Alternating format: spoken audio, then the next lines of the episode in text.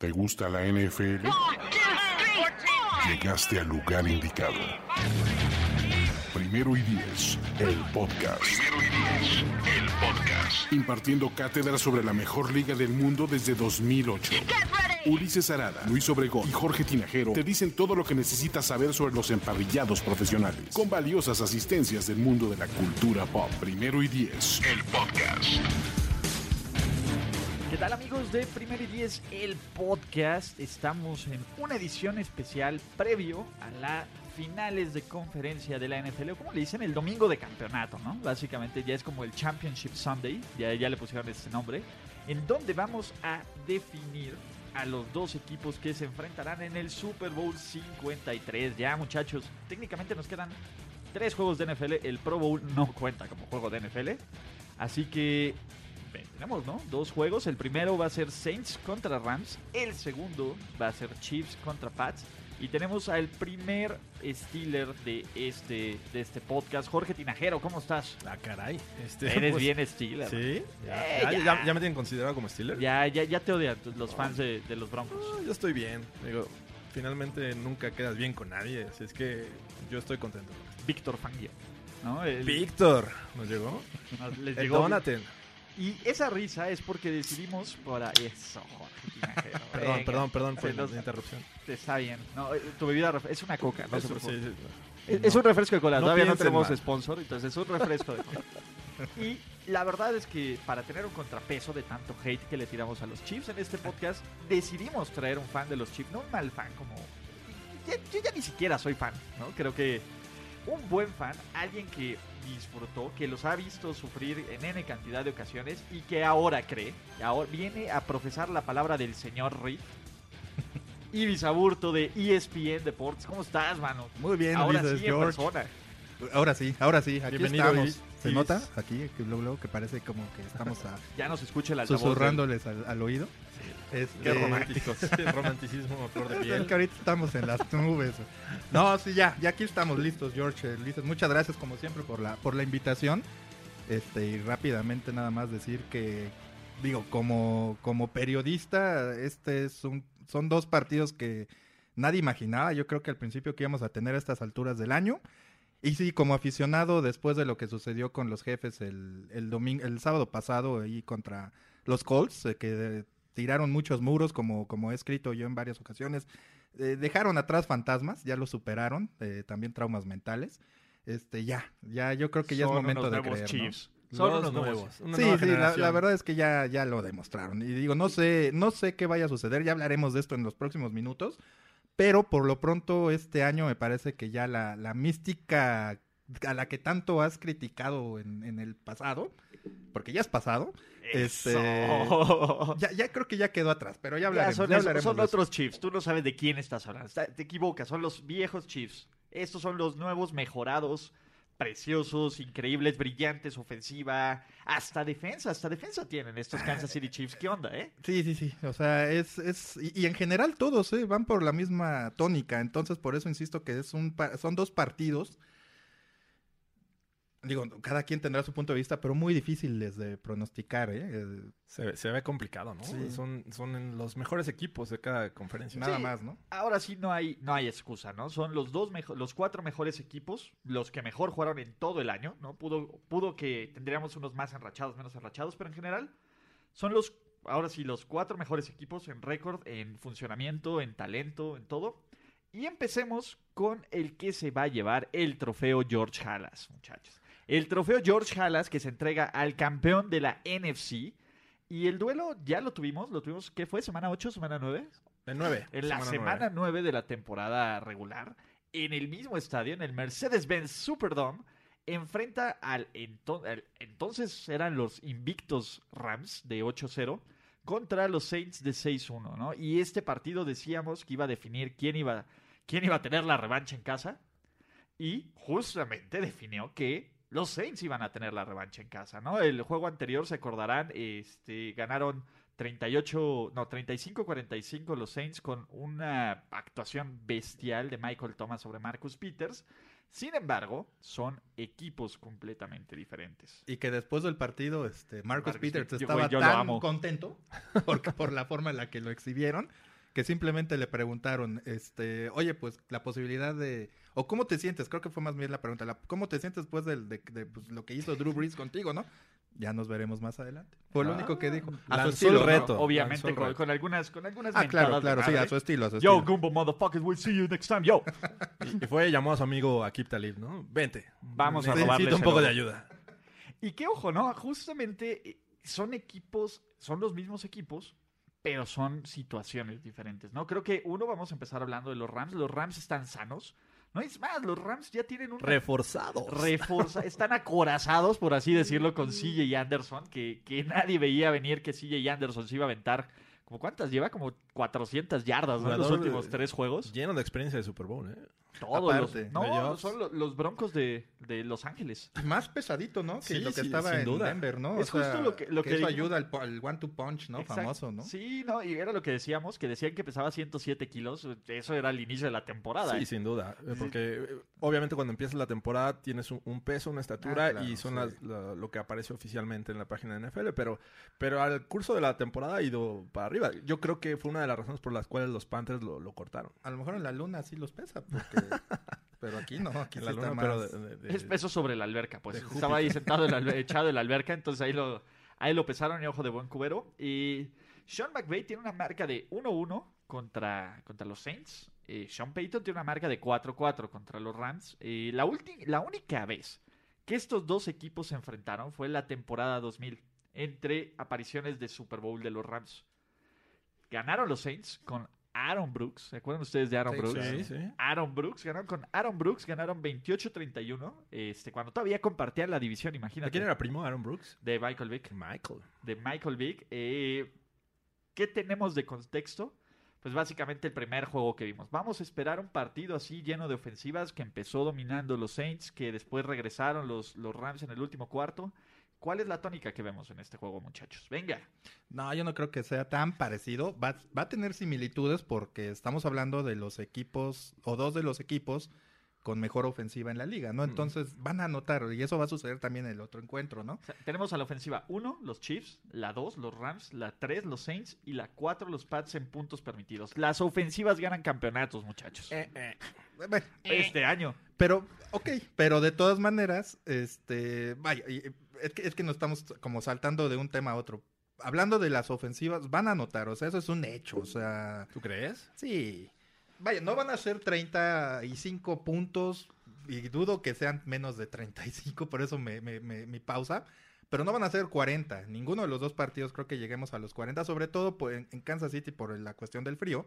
Pero este acá estamos en el domo, pero insisto, la- las circunstancias, lo que está en juego, va a hacer que, que, que de alguna manera este, tampoco te, te vayas al ataque tan alegremente, como Sí. porque aparte las defensivas están mejorando, pero de que van a anotar las ofensivas, o sea, Drew Brees va a tener pases largos, va a lanzar pases de touchdown, yo creo que por ahí uno por lo menos de más de 20 yardas. Este, pues del otro lado Jared Goff tiene el- el- el- un mejor ataque terrestre de lo que tiene Drew Brees, pero Drew Brees también lo tiene, entonces yo creo que van a apelar un poquito a, a dar golpes, va a ser una pelea de pesos pesados, vaya, o sea, dar golpes dos, tres y tratar de ir mermando al rival, pero no, no yéndote así con Yo, yo veo un- desbocado al frente, ¿no? a- algo totalmente distinto. Porque ya se enfrentaron la- en la temporada regular. De alguna manera ya se conocen los dos equipos. Y siempre eh, eh, cuando ocurre esta situación tratan de hacer cosas totalmente diferentes a las que sacaron todo el año. Y, y creo que eh, eso ocurrió en el juego pasado, en, la ronda divisional entre los Eagles y los Saints, que ya se habían enfrentado en temporada regular. Y ahora, eh, después de 48 puntos, creo que le anotaron los Eagles, los Saints apenas si pudieron eh, anotar 20. Entonces creo que ese tema de estrategia va a hacer que el juego se ponga un poco ríspido.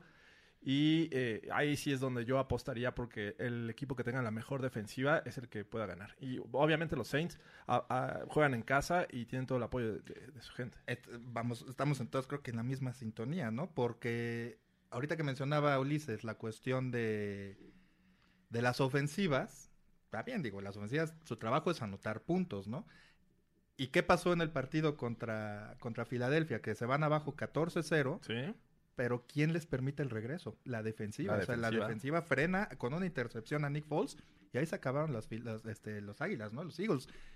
Y obviamente tú al frenar a la ofensiva rival le das más confianza a tu ataque, ¿no? Y aparte tu ataque ya cometió los errores que tenía que cometer. Sí. La primera intercepción a Drew Brees en la primera... Esperando que este, no haya más. Exacto, entonces sí, digo, ahí las cosas, la posibilidad ahí está, ¿no? Pero, pero de alguna manera tú como ofensiva dices, bueno, ya, ya, ya la regué, Sí.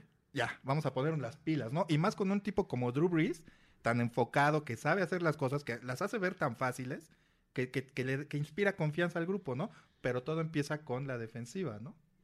A- a- Para mí ese partido lo ganó la defensiva de, de Nueva Orleans. Sí, completamente, ¿no? C- Creo que lo ganó entre Nueva Orleans y las decisiones de Sean Payton. Aquí también tenemos dos coaches que fueron agresivos. Creo que la semana pasada entre los dos se la jugaron en seis o siete, siete cuartas oportunidades, ¿no? Entre ambos coaches, ¿no? Desde que vimos la, la jugada con Tyson Hill en cuarta y una, el McVay en una serie contra los Cowboys, creo que se la jugó tres veces Que esta en fue cuarta. la, la de cuarta y una fue la del castigo, ¿no? Que fue un pase largo, que de hecho fue para touchdown, ¿no? Este, Exactamente. Ah, bueno, sí, Se la retacharon, pero no, pero es la decisión, es la confianza que tienes en una ofensiva como esa. ¿no? Exacto, y, y yo creo que estoy un poco más del lado de Jorge, creo que vamos a ver cosas distintas. En el primer juego, sí algo hizo bien New Orleans, fue frenar a Todd Gurley. Todd Gurley tuvo 68 yardas, los, los Rams no lograron ni 100 yardas por equipo corriendo. Creo que esto va a cambiar, ¿no? Eh, decían que no se le podía correr a Dallas y les metieron 273 yardas por Y Dallas es una mejor defensiva que la de New Orleans, ¿no? Estamos, Por lo menos la frontal. el front seven, ¿no? Y cayó la lesión de Sheldon Rankings, ¿no? Que es, eh, que es uno de esos jugadores que no son tan reconocidos, pero que hacen una labor vital, que es detener el juego terrestre, sobre todo por el centro. Creo que Sean McVay, si algo está de redescubriendo, es que no todos los juegos los va a ganar con Jared Goff lanzando 40 pases. O lanzando, eh, incluso entre más limite los pases de su corebacks, mejor oportunidad tiene de ganar. Yo creo que Más balanceado, claro. Exactamente, el plan de los, de los Rams debe ser salir a correr por los sobre los ¿cómo se llama? sobre los Saints. Y ven- eso que va a hacer va a ser el partido más corto y va a poner más presión en Drew Brees y va a poner más presión en los Saints de que cada serie ofensiva tenga que sacar puntos, ¿no? E- Eso es lo que a mí me gusta y eso es lo que yo esperaría ver de este planteamiento. Es que lo, lo que decíamos, aparte, tienen a Todd Gurley y tienen a CJ Anderson. O sea, puedes empezar con, a correr con uno o con el otro, no importa, porque de alguna manera vas a desgastar a la defensiva rival. Y aparte vas a provocar lo, de, lo, lo- lógico, ¿no? El famoso play action, ¿no? Este, atraer a, con el play action, perdón, atraer a- un poquito a la, a defensiva, acercarla más a la línea de, scrimmage. Y hay un punto muy susceptible de la defensiva de Nueva Orleans, que es el juego aéreo profundo. Cuando en- e- e- es, es muy débil en ese sentido. Entonces, si, si por ahí logran establecer el, el ataque terrestre que comentas, en lo personal creo ya tienen el 60% de la mesa puesta para poder este, atacar por aire e ir manejando ya los tiempos del juego. ¿no? Exactamente, ¿no? En, el juego anterior, digo, Drew Brees tuvo una actuación brutal con cuatro touchdowns, más de 350 yardas. Ya hablamos, ¿no? Michael Thomas, los números son 12 recepciones, 211 yardas y un touchdown, ¿no? Eh, del otro lado, yo creo que los Rams son la mejor defensiva de estos playoffs. Tal vez en números no, pero en talento lo tienen, ¿no? Y en algún momento el talento tiene que ser lo suficiente para, al final, para esta clase de juegos los contrataron, ¿no? Para esta clase de juegos se trajeron a Endamo Kongsu, a Quip Talib, Marcus Peter, le ofrecieron un recontrato a Marcus Joyner. Aaron Donald va a ser el jugador defensivo del año. Aquí es donde se debe demostrar, ¿no? Y, y como bien lo decíamos antes, los Eagles tuvieron, este, ¿cómo se llama? Éxito, por lo menos temprano, atacando a esta línea ofensiva, a evitando el juego terrestre. Ya después permitieron a Alvin Kamara, pues, sobre todo porque los arrastraron a este drive de 18 jugadas. Creo que los Saints deberían de tener un planteamiento similar, porque si dejan a New Orleans en 20 puntos van a ganar este partido. No hay forma, eh, o sea, no hay forma. Yo creo que eh, lo que podría intentar los Rams es atacar siempre por el, el centro, es decir, tienes dos grandes talentos como Sue y como Donald, para evitar que, que Breeze eh, tenga la vista puesta en los lados. Y creo que aquí Talib va a ser clave para detener a Michael Thomas, ¿no? Es, si no, ya vimos lo que pasó con Peters, eh, no estaba Talib en ese juego y es uno de los cornerbacks que se especializa en frenar a tu wide receiver número uno. Y creo que ahí está la clave. Si los Rams quieren ganar, ese match lo tiene que ganar la defensiva de, Los Ángeles. Sí, pues sí lo, de siempre, ¿no? La línea de scrimmage, ahí se, ahí se gana gran parte de los partidos, o se pierden, ¿no? Y, y, y sobre todo tener, como, como bien comentas, George, el, mucho cuidado con las variantes afuera de la, vaya, las, los pases pantalla, este, todo lo que ya sabemos que hace Drew Brees y que lo hace muy bien. Aguas con Tyson Hill, ¿no? También. También, o sea que es, es una opción porque no sabes. Lanza muy bien. Lanza muy bien y no sabes qué va a hacer, si va a lanzar o en una de esas te va a correr por el centro, ¿no? Que le gusta mucho. Aparte tiene el cuerpo para, para hacerlo. De, hecho, se me hace, disculpen, este, una, una fisonomía similar a la de Drew Brees, pero con más arrojo y más durabilidad. ya un poquito más grandote, ¿no? Un poquito más pero vaya, están compuestos más o menos de la misma forma, ¿no? Entonces, de alguna manera también, si lo ves atrás ahí en una jugada, pues también la defensiva pierde un tiempo o pierde un paso porque no sabes qué va a hacer. Entonces, en ese aspecto ya mentalmente, digamos, en esa acción, los Santos ya tendrían cierta ventaja para la ejecución, ¿no? Muchachos, yo veo que ustedes están inclinándose que los Saints van a llegar al Super Bowl. ¿Por qué van a llegar al Super Bowl? ¿Cómo van a ganar este partido? Mira, una, eh, y lo dijimos desde el principio de la temporada, eh, los linebackers de los Rams, aunque de repente los ves haciendo buenas jugadas, creo que es la clave. ¿Y con qué los atacas? Ya sea con tight ends o con running backs. El Camara ahí es la clave de, esta ofensiva. Tiene que usarlo de mejor manera que como lo hicieron contra los Eagles. Si logran establecer e, esa diferencia o aprovechar el mismatch de, de, este, de estos jugadores, creo que los Saints podrían estar del otro lado, porque sin duda lo que haces es alargar el, terreno de juego mandándolo por eh, pase al, flat o atacar la zona de linebackers con este tipo de jugadores eh, dinámicos como Camara. Para mí mucho va a quedar en a ver qué pasa en el primer cuarto. O sea, si en una de estas, eh, porque insisto, ya lo vimos con el partido en el partido contra Filadelfia, se van abajo 14-0 y, estás de alguna manera viendo que con la magia de Nick Foles y lo que sea, y aparte de que los Saints tienen la mejor marca, vaya, todo el contexto del partido, y los están venciendo 14-0, y de repente la defensiva despierta y es la que le pone la mesa a Breeze para remontar, vaya, e, e, ya es una cuestión de confianza. Entonces, a lo que me refiero es, si los Saints se llegan a ir dos touch, bueno, dos anotaciones, un 7, un 10-0 o un 14-0 arriba, me parece que, mentalmente va a ser un golpe muy duro para los carneros, porque realmente vas a tener que entrarle al tiro, ahí sí vuelvo a mi analogía del box, a darte un intercambio de, golpes. Y en ese momento bajas la guardia y, y, Drew Brees te puede hacer añicos. me parece que esa va a ser la clave.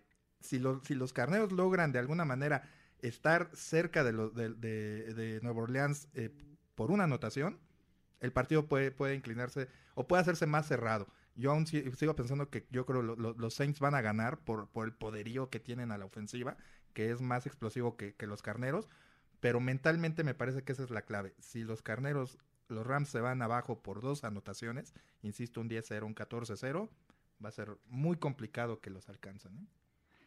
Ahora, ¿cómo van a ganar los Rams? Yo creo que la clave de esto está justamente en el front el front 4, la línea, la línea defensiva de los Rams. Dante Fowler no estaba en este juego. Aquib Talib te va a ayudar por lo menos un poco para retrasar este, es, todas las progresiones de Drew Brees. Drew Brees se deshace muy rápido del balón, pero probablemente con Aquib Talib puedes jugar muchísimo más press, puedes este, tratar de, este, de, de, romper algunas de las rutas de los receptores. Exactamente.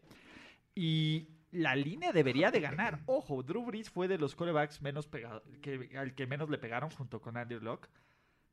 Pero Aaron Donald, Aaron Donald tiene el potencial de saliendo inspirado y que aún con doble marca destrozar. Aquí es donde Damo Kong Su debe de justificar por qué, lo por qué firmó en este equipo y por qué le están pagando, ¿no? Debe de justificar Dante Fowler que, ojo, va a jugar su segunda final de conferencia consecutiva en años consecutivos. ¿Por qué decidieron traerlo a él, ¿no? Y darle una oportunidad y, que no se empiece a decir que pues, el tipo ya tiene la categoría de Bost, ¿no? Este, como novato, porque él está jugando por un contrato, o sea, él va a ser agente libre. Entonces, eh, creo que ahí está la clave, ¿no? Es ganar en la línea y del otro lado es correr, correr, correr. Si los Rams van a ganar, tienen que ganar como un equipo retro, literalmente defensiva y juego terrestre, ¿no? Que es que es una que es posible sobre todo en el domo, donde no te tienes que preocupar de estas, este, ¿cómo se llama? De estas condiciones. Si quieren ganarle un shootout a los Rams, como bien lo dijiste, no creo que ocurra, ¿no? Entonces, esa es la mejor forma que tienen los Rams. ¿Se acuerdan que el año pasado estaba, gracias, e insisto, por la invitación también? Aquí andábamos. Bueno, no exactamente en el mismo lugar, pero estábamos en el Estábamos podcast. aquí, exactamente. Y que veníamos de platicar y de asombrarnos por la forma tan increíble, no le voy a poner Case Montana calificativo. aquí, ¿no? Exactamente.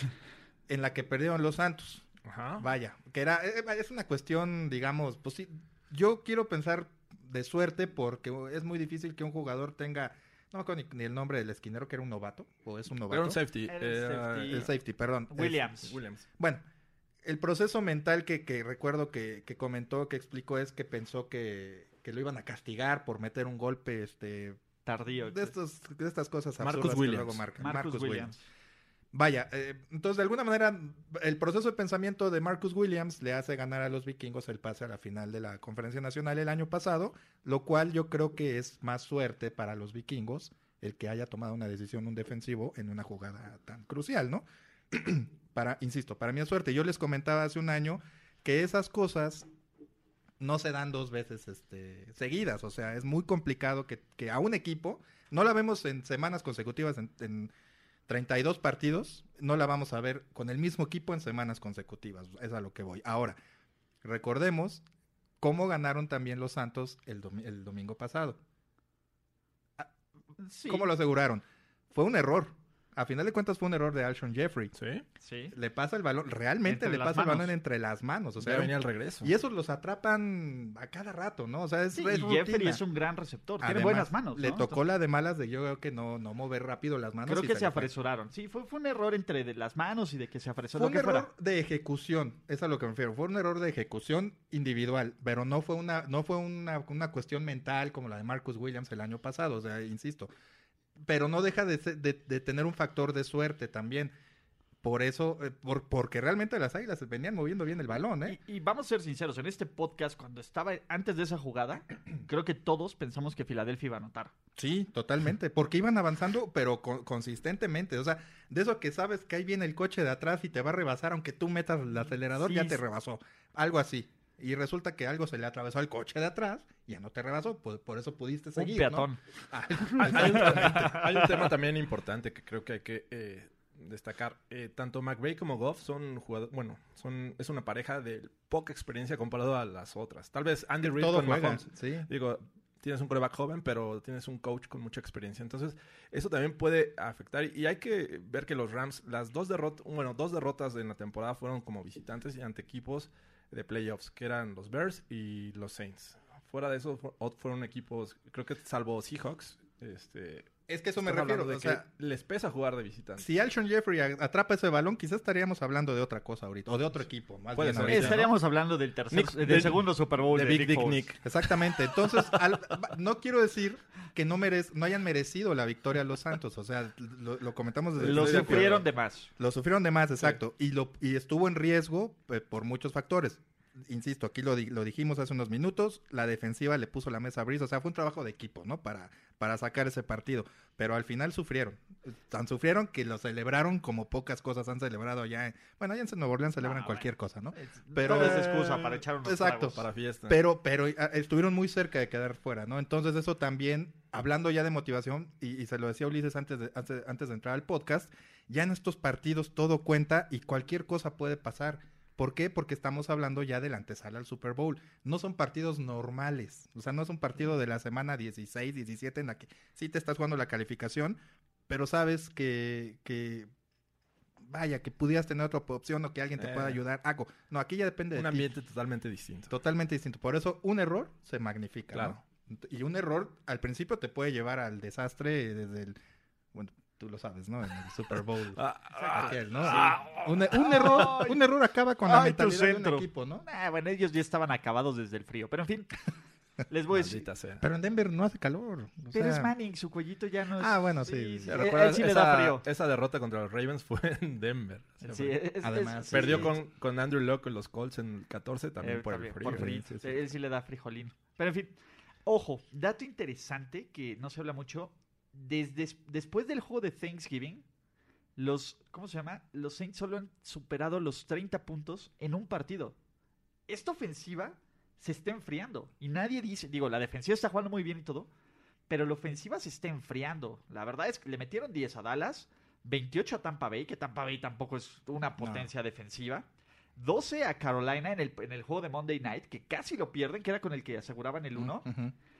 31 el de Pittsburgh, que también ahí estuvo medio dudoso por las decisiones de Tomlin. Y el último partido no lo voy a tomar en cuenta porque jugaron con suplentes, ¿no? El Sí. 14-33 contra los Panthers. Pero 20 en Filadelfia. O sea, este equipo ya no es la máquina que promediaba 30, 45, 51, 48, 31 puntos. Sí, es que no puede funcionarte la misma estrategia durante todo el año. O sea, tienes que ir cambiando. Y justo como lo hemos dicho en este podcast, ¿no? El rematch le conviene a los Rams, ¿no? Creo que, que si que, que si no se hubieran visto estos dos equipos antes, incluso los Saints tendrían mucho más. Este, Te daría la razón si el juego fuera en los Rams, en Los Ángeles. O sea, creo que la localidad va a pesar. Va a pesar. Yo también creo que, pero a ver, yo creo que el coaching pesa y evidentemente sí, Sean Payton. ¿Te gustaría tener a McVay o a, a Peyton? ¿Qué Sean prefieres? Esa es una gran pregunta, ¿eh? Y no estoy todavía. de- no. Seguro no tienes la respuesta a la mano. Pero mira, Jack, para, si la dudas, es por. La verdad es que siempre prefiero ser a Sean McVay. ¿Has visto a su Digo, novia? McVay, no, o no, sea, sí, espérate, espérate. siempre prefiero ser Sean McVay. Es- sería más joven Estoy incluso. concentrado, estoy concentrado. O sea, Ay, Por- no sé, pero es que eh, Sean Payton, digamos, es una generación previa. Y, no, yo soy muy fan de Sean Payton. y se me hace un tipo arriesgado, se me hace un tipo. No que le valga gorro, ¿no? Pero que de alguna manera, acuérdense del Super Bowl que ganó con, contra Ambush, los Colts. claro, ambush. La, la patada corta para contra una, Sean. una patada corta la- en el tercer cuarto, o sea, para empezar el segundo medio. Sí, son en un piedras. Super Bowl Es son piedras. atrevidas. Exacto. Pero te voy a decir algo. Yo creo que, eh, pensando, es el siguiente paso en la evolución de este tipo de coaches. O sea, Sean Payton fue el que puso la base. Sean McVay es quien le está metiéndole incluso más, un paso más adelante, ¿no? Porque, ojo, no hemos hablado incluso de los equipos especiales de los Rams. Los equipos, así que es- cierto que ellos tienen, que los, que los Saints tienen a Timeson Hill y que tienen Will Lutz, te ¿Falló? falló una patada que te pudo haber costado el partido. Eso La de, de la de 63 la de yardas, 52 yardas, la de Ah, el último 52, cuarto. cierto, del cierto. último cuarto. Los Rams creo que estos casi tienen el mejor equipo de especialistas de la NFL. Johnny Hecker, Greg Sorlane, son tipos y aparte es un equipo que te mantiene, que sabes que si te descuidas o que en al- cualquier momento te pueden hacer una jugada de engaño, ¿no? Y son buenos ejecutándose en este tipo. De hecho, le aplicaron una jugada de engaño la última vez que se enfrentaron. Entonces, eh, personalmente creo que es un equipo más completo los Rams, como equipo, como talento, como todo. Y creo que la NFL, independientemente de que los, de que los Saints, este, ¿cómo se llama? De que los Saints sean el favorito y que estén 7-1 en casa, creo, no, de hecho están 6-2 en casa, pero creo que este creo que van a ganar por eso los Rams personalmente. Y no y solo también porque prefiero ser tener razón a ser feliz. Entonces a principio de temporada dije que el Super Bowl iba a ser Saints que Rams contra Pats. No me puedo bajar en este momento No, pues no. no me puedo bajar en este momento ¿no? o sea yo pienso que los Saints son el mejor equipo sí pero voy a decir que los Rams van a ganar el Super Bowl y me estoy haciendo todas las todo el Jedi Mindfuck para creerlo Híjoles, pues, es, que- es eh, eh, insisto, por eso es muy complicado ya también vaticinar quién gana y quién pierde en una final de conferencia. Ahorita que mencionabas que los Saints no llegan, no anotan más de 30 puntos desde el Día de Acción de Gracias, Ajá, bueno fuera el del de Pittsburgh eh, a, a excepción de ese partido, la percepción, digo, lo- los carneros, los Rams anotaron 48, este, pero a los 49 en la, en la última semana. A los 49, que no claro. tampoco es tan malo, pero en la última semana ya no le echan le tampoco metieron tanta gana. 32 puntos a Dallas. No cuenta la pasada. Le 17. metieron 31, exacto, no, no cuenta la 17. Ok. Este, 31 ¿Cómo a- no? Podían ser. el- Tampoco la contaste con los Saints. pod- No, pero. ¿No jugó? Pero Dallas sí jugó con titulares. Los Saints sí jugaron con titulares. Los Rams jugaron con titulares porque si perdían, se iban al 3. No cuenta de todas maneras. Eso sí cuenta. Contra los Niners. Bueno, digamos Ok, cuenta. Crédito parcial. Pero eso es a lo que voy. 31 la semana anterior, en la 16, Arizona. O sea, Ok. bueno, O sí, sí, tampoco los cuenta, rivales, ¿no? Nada cuenta. Arizona, Arizona es de papel. Esos dos Este, divisionales no deberían de contar. Y le meten, bueno, pierden con Filadelfia la semana anterior en la 15, 30-23. Le meten 6 puntos a, A Chicago. que Y ahí es 30. cuando todo el mundo empieza a decir De qué pasa visitante. con- De y de visitante. visita y Ajá. con frío.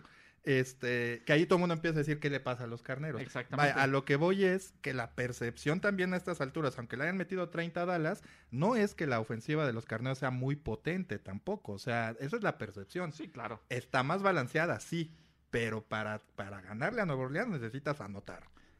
Esa, esa también es una cuestión que juega en contra de los Rams, ¿no?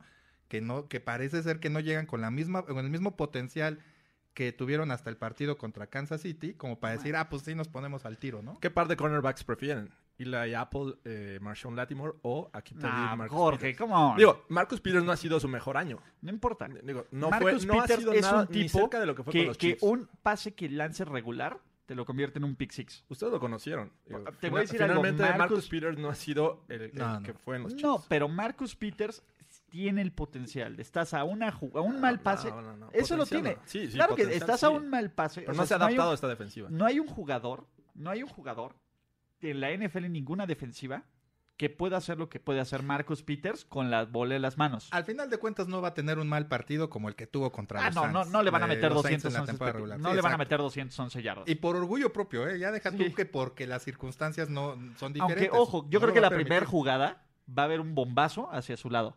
O sea, esa es la primera esos jugada. son, juegos, esos son los juegos mentales Ese es- ese que, no, ser- que no tomamos luego en cuenta, ¿eh? Es la primera jugada de los Saints va a ser play action y pase profundo a donde esté Marcus Peters. O un slant, algo así, reempezarlo a retar desde la primera sí, jugada. Bien, Puede ser. Se los apuesto, literal, se los apuesto. O sea, vean el partido. La primera jugada ofensiva de los Saints va a ser un pase a la dirección de Marcus Peters. Sí, y esos son los juegos mentales que muchas veces eh, subestimamos en este tipo de partidos, o en general, ¿no? En, en la temporada. ¿Por qué? Porque también son retos personales.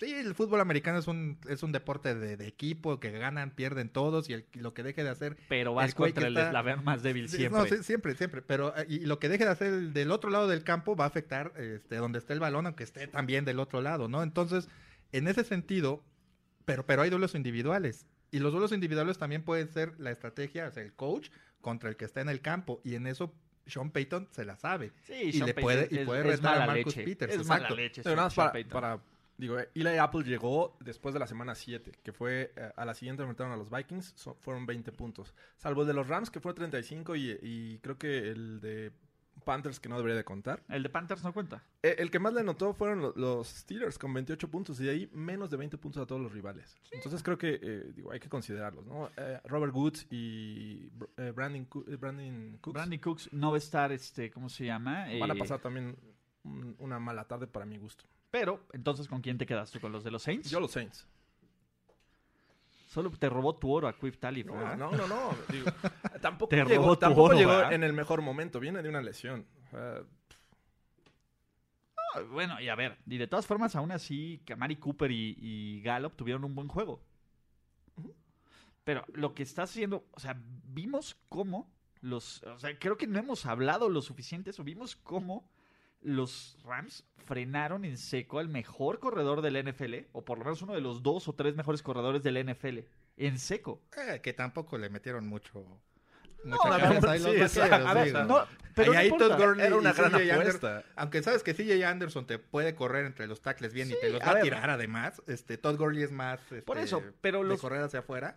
Eh, los vaqueros tampoco les metieron mucho ingenio No, pero, para o sea, atacar nunca por le otros meten lados, mucho ¿eh? ingenio. De todas formas, nunca le meten ingenio y funciona. No, no, insisto, no de mérito lo que hicieron los carneros, porque le ganas al que está enfrente y con lo que te Y pone. ve lo que le hizo así, eh, lo que hizo Sí, Zeke- lo par- lo pararon la semana pasada contra los Seahawks, contra una muy buena defensiva también y contra una defensiva y contra el mejor ataque terrestre. Sí, no, no, porque igual criticaríamos a los carneros ahorita si los vaqueros hubieran tenido mucho éxito corriendo por el centro nada más, este, y diríamos, oye, Sí, pues los- claro. o, o- Su- o aplaudiendo a los vaqueros que estarían vivos. Oye, qué manera de, Qué de dominarla. Velo le salió de. No, le no los- sal- no, no no vieron la risa maldita. no, No, pero no vieron la risa Bueno. maldita de Ibis así de. Ah, Bueno, es que los datos ahí están. cuando, cuando Ezequiel Elliott corre siendo más yardas, los vaqueros ganan, así de simple, ¿no? Entonces, si hubieran tenido éxito sin mucho ingenio y corriendo por el, por el centro de la línea con, con Elliot burlándose de Sue y de Donald y de todo mundo, ahorita estaríamos elogiando a, una, a un ataque terrestre pues en chiste prácticamente, ¿no? Pero ahora, eh, la realidad es que estamos con un ataque terrestre que puede tener esa variedad de golpe versátil, con, con golpe en fuerza, eh, me refiero a, Todd Gurley y a CJ, Anderson, que, que, mental y físicamente desgasta a una defensa. Y que los Saints también lo tienen, ¿no? Ingram también es un tanquecito. Y cámara la ventaja de los Saints es que ellos los usan por afuera. Por donde sea. De una manera que dices, ¿y ahora dónde se van a poner? Entre los tackles, por fuera, no importa. Que es lo que deben de cuidar, quitarle a Drew Brees las armas en los en las exteriores, ¿no? O sea, nada más. Con eso anulas gran parte de, la eficacia de Drew Brees, anulándole sus válvulas de escape. Quiero un marcador, muchachos. Rams 34, Saints 31. ¿Cuál es su predicción para este partido? Quiero números. ¿Esa es la tuya? 34, 34, 34, 31, perdón. 34, 31. No, tampoco. Vas, George. ok, creo que los Saints van a, anotar 27 y los Rams 21. 27, 21. a, mí, a mí me parece que va a ser un partido en el que los, los Saints ganan 28, 28-20. Ok. Entonces, ¿quién va a enfrentar a los Saints o Rams en el Super Bowl 53? Tendremos que ir al Arrowhead Stadium, que ¿en cuántos años tiene ese mueble? Desde el 70, ¿no? Más o menos. Desde el 70. En pues casi... 72. 72, en 42 años de vida, por primera vez en su historia va a ser la sede de una final de conferencia. De hecho, es la primera vez que los Chiefs, en un juego, desde que son los Chiefs, en un juego por el título de la NFL o de la AFL o para pasar un Super Bowl, van a jugar como local. Todos sus, todos, las dos veces que llegan al Super Bowl. ¿Qué se siente, muchachos? Pues, pues, no sé. Frío, frío. Se siente frío, Jorge. A, ver, aquí hay que hacer una, aclaración y que, pues ya lo diga Jorge, pues es podcast, no es en vivo, pero bueno, si no haríamos una votación ahorita expresa en Twitter y que digan. Tenemos datos, ¿qué, quieres? ¿quién, quiere que, no, ¿Quién quiere que hable? ¿Ulises o Ibis los fans o Ulises e Ibis los periodistas, analistas? Vamos a, o vamos a hacer una combinación de todo. Bueno, yo, tendré que hacer la aclaración cada vez que cambia de personalidad. ¿Tienes un segundo nombre o no, Ibis? Sí, pero no, no. Porque la idea es que pues, uses tu Ibis como el analista y el segundo nombre, incluso Ahí te va. A mí, por, mi afición a los jefes, en, español, obviamente jefes, los conocemos así desde hace mucho, pero bueno, sabemos que son chiefs, a mí me dicen luego chiefis. Chiefis. Ok, va a hablar chiefis a Burto. O quieres llamarte Lamar o... Ibis Hunt. ¿Sabes qué? Mejor. Chiefis. Derrick, Derrick Aburto. Derrick. Ah, el Venga. Tantito, me pongo de pie. Derrick Thomas, esto va por ti. Híjole. Híjole, ¿cómo te hizo sufrir, George? Derrick Thomas. No bueno. ¿A John Elway más? no, no, no, A ti te hizo sufrir. A John Elway lo casi lo manda al hospital varias veces. Pero bueno, este, esto es como cambiarle ya al, canal, al, control ah, remoto. Para esto estás aquí, aquí. Ya son las 5.38, ya, del domingo. ¿Qué vamos a ver, Ibis? Mucho frío, mucha gente tapada hasta la nariz. O de este, alcohol.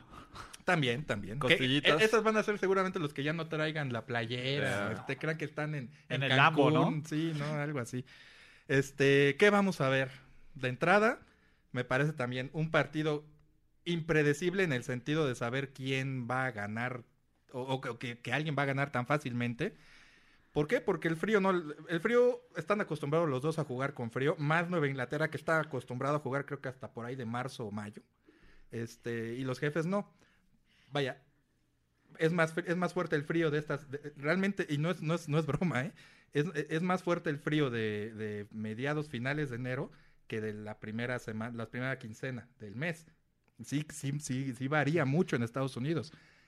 A eso están acostumbrados los patriotas. Esa es parte de la experiencia que en ese sentido sí balancea un poco más el asunto hacia Tom Brady y compañía. ¿Por qué? Porque saben, obviamente, ocho finales de conferencia seguidas, más las que tiene anteriormente. Más las que, ajá. O sea, en la, en la, cuestión de la experiencia, ahí sí le gana Nueva Inglaterra a Kansas City, pero de calle. Kansas City tiene Andy Reid, que no le ha ido muy bien en este en esta, en esta ronda, ¿no? Kansas City, pues, ¿Cuántas fueron? ¿Cuatro finales con...? Cuatro y ganaron y, ganó una. no, cinco. Que perdieron. Sí, Cuatro perdió seguidas, cuatro, ¿no? per- no, ¿Cuatro porque- seguidas? no, pega- llegó a cuatro seguidas, perdió tres y perdió cuatro en general. Cuando Arizona llegó al Super Bowl, le ganó Cierto. a Filadelfia. Entonces ha perdido después, cuatro sí. finales, de 1-5 en juegos por la final de conf- Pero es su primer final de conferencia en la AFC. Todo borrón y cuenta nueva, igual que con los Chiefs.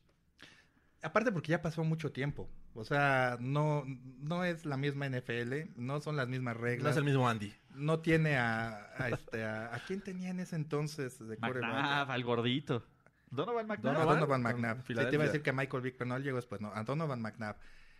Que, ah, si quieres hacer una analogía, pues, quizá tiene Ma- Patrick Mahomes el cuerpo, pero no es, ma- no es Donovan McNabb. El brazo de McNabb era bueno. Sí, no, pues ahora Pero- imagínate. Vaya, son cositas que ya, ya no es la misma, insisto, ya no es, ya no Tampoco es el tiene mismo. esa defensiva de Filadelfia. No, tampoco. No es el mismo Andy Reid, inexperto, entre comillas, después de cinco finales de conferencia que ganas una, al que tienes ahora. También es un tipo que yo creo que sabe que su, que su carrera como coach puede estar ya más en la segunda mitad de su, de su duración. Más Sí. sabio. Exacto, pues a final de cuentas sí. Me parece que sí. Entonces, de alguna manera, yo creo que ya no va a Las ser tan costillitas a la barbecue Más le, hicieron, también. le hicieron más sinapsis que el chili field stick. Entonces yo creo que ahí Andy Reid tiene de alguna manera que, que saber manejar mejor las cosas. Los jefes sabían a, a qué, qué contrataron cuando, cuando firmaron Andy Reid. Es un tipo que maneja mejor el, el reloj. En Filadelfia le salía... Sí, Filadelfia mejor. era. No, Sí, no, o sea, sí ha mejorado, todavía no es bueno. No, no, no es el mejor, pero bueno. Ni, todavía ni siquiera es bueno. Es, ya- es un tipo regular manejando el reloj que comparado con lo que hacía Filadelfia es un gran crecimiento. Sí, no, totalmente. Ya no gasta tiempos fuera tan, tan como si fueran papitas que vas a la tienda y te compras otras. El side, el, Sí. el, el- ¿cómo se llama? El chilibín. Aunque, y, y eso todavía lo, lo- lo venía haciendo hasta hace dos años más o menos, ¿eh? O sea, de gastarte un tiempo fuera en el tercer cuarto cuando dices, compadre, no estás jugando contra el peor A lo equipo, Doug ¿no? Peterson. Se ¿no? compró su libro de. Administración del Sí, tiempo. Sí, pues yo creo que sí. El- el ¿Cómo time- ser más productivo en la ser- oficina? Time Management for Dummies, ¿no? Algo así. Este, entonces, de alguna manera, yo creo que, que el tipo ha demostrado que ya sabe cómo tratar este tipo, cómo manejar este tipo de encuentros. Vaya, eso parece. Habrá que ver también cómo calma él, como con toda su experiencia, el ímpetu de Patrick Mahomes. Porque no deja de ser un chavo que está en su segundo año en la NFL, primero como titular. Y, y- y de hecho yo lo estuve comentando, digo, no es que me sigan a mí los 50 mil seguidores en Twitter, pero ahí están los tweets. Hay ocasiones en que- Arroba Ibisaburto. en ¿eh? que tra- arroba Isaburto, por favor. Con V. Y ahí le buscan. Este, pero he he comentado que Patrick Mahomes debe aprender dos cosas. Ajá. Que yo creo que son dos cosas con las que ya va a terminar de ser un fuera de serie eh, durante Goat. su carrera. En una de esas. Velo, ya, ya salió. Velo, velo. Está Velo. pero motivadísimo. Sab- saber manejarse en la bolsa de protección. El tipo no sabe moverse hacia adelante. La Sí, progresión siempre a los lados. Sí, Ajá. porque obviamente vas hacia atrás. Lo que Cuando tiene muy bien que la bolsa- Andrew Locke. Exactamente. No, y lo que incluso Peyton Manning lo hacía y Sí, Peyton sí, Manning no se movía. Peyton Manning cuando no se caía, se iba hacia el frente. Nunca Es se eso. rendía aunque se caía. Y, y muchas veces rodean a, rodean a, a Patrick Mahomes y se queda estático, nada más dos o tres, do- uno o dos pasos laterales cuando, cuando tiene espacio al frente. Vaya, esa es una. Y la otra, no lanzar innecesariamente bombazos. Y eso lo vi, eso, eso yo lo detecté en, el- en- en las dos intercepciones finales del partido contra los carneros. Era era un partido, terminaron por, eh, perdieron por tres puntos. Lo único que necesitaba era acercarlos para un gol de campo y vámonos a tiempo extra. Todo el mundo se lo hubiera agradecido. El juego más largo de la historia. Pudo haber Pues sido. sí, la verdad. En México juega. Ah, no va. Ah, bueno, el pasto ahí. Ya está listo el pasto, por cierto. Bueno. Qué bueno. Gra- este, Gracias por nada. Pero bueno, este, y lanza dos pases muy largos. Bueno, muy largos me refiero de 20 yardas cuando necesitaba avanzar. Y tenía no, no, tiempo le pegaron, además. ¿no? En el último, en la intercepción de Peters, le pegaron. Sí, pero, pero, el- pero el pase iba también a más de 20 yardas. Eso es a lo que voy. O sea, de alguna manera él tiene que cuidar ese ímpetu. Y me refiero de Andy Reid. De decirle a Patrick Mahomes, no hagas cosas innecesariamente.